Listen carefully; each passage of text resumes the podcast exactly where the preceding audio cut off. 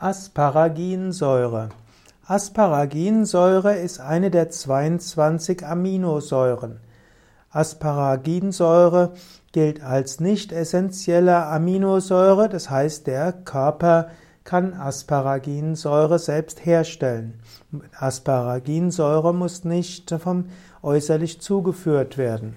Asparaginsäure wurde erstmals gewonnen durch die Hydrolyse von Asparagin und das wiederum kommt vor im Spargel Asparagus officinalis und da hat sich der Name Asparin, Asparaginsäure durchgesetzt.